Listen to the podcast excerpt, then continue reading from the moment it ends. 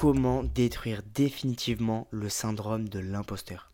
Pour t'introduire un peu le sujet, ce syndrome touche la plupart des entrepreneurs qui débutent. Il représente simplement le fait d'avoir peur de proposer ses produits ou ses services par manque de compétences ou de confiance, tout simplement. Il faut savoir qu'à mes débuts dans le business, donc j'ai commencé en tant que copywriter, je n'avais aucune expérience. J'étais profondément victime du syndrome de l'imposteur et ça m'a fait réaliser énormément d'erreurs. En premier, j'avais tout simplement un retard énorme sur ma prospection. Comme je n'avais aucune confiance en mes compétences, je ne voulais pas prospecter. J'avais peur que le client soit mécontent, j'avais peur qu'on se foute de ma gueule.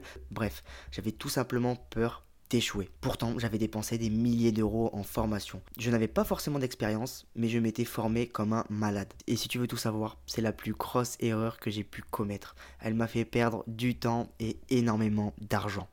Et au fond, tout a changé quand mon mentor m'a fait comprendre cette chose qui est primordiale pour éradiquer à tout jamais le syndrome de l'imposteur. Ce qu'il faut comprendre, c'est que quand tu proposes tes services ou des produits à tes prospects, ce n'est qu'une passation de savoir. Tu n'as pas besoin d'être un expert, tu n'as pas besoin d'être le numéro un de ton marché et dans tous les cas, il y aura toujours meilleur que toi.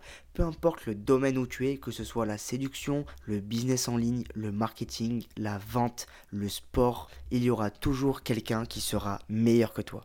Ta seule obligation, c'est d'être plus compétent que ton prospect. À partir du moment où tu as plus de compétences que ton prospect, tu es assez légitime pour l'aider à obtenir des résultats. Regarde, peut-être qu'aujourd'hui tu es étudiant ou peut-être même que tu en as fini avec les études, mais j'ai envie que tu te rappelles de quelque chose. Entre toutes tes années de collège et de lycée, tu as forcément eu des professeurs de mathématiques qui étaient beaucoup plus compétents ou beaucoup plus pédagogues que d'autres. Et pourtant, les deux faisaient leur métier de la même façon. Ils n'avaient pas de stress à l'égard de leurs élèves, ils n'avaient pas d'anxiété à l'idée de rentrer en classe et d'apprendre des choses. Bref, ils n'avaient pas peur de proposer leurs leçons ou leurs cours devant une amphi ou une salle de classe. Et c'est exactement ce que tu dois ressentir lorsque tu proposes tes produits ou tes services. Du moment où tu es plus compétent que ton prospect, ce n'est pas un souci. Il faut bien comprendre que ton prospect cherche à résoudre un problème. Si tu as les compétences requises pour le résoudre et lui permettre d'obtenir des résultats, mais fonce. Ne perds pas ton temps en te posant mille questions, à savoir si tu peux le faire, s'il va être content, s'il va être mécontent. Dans tous les cas, tu ne le sauras jamais si tu ne le fais pas. Si tu te sens plus compétent que ton prospect,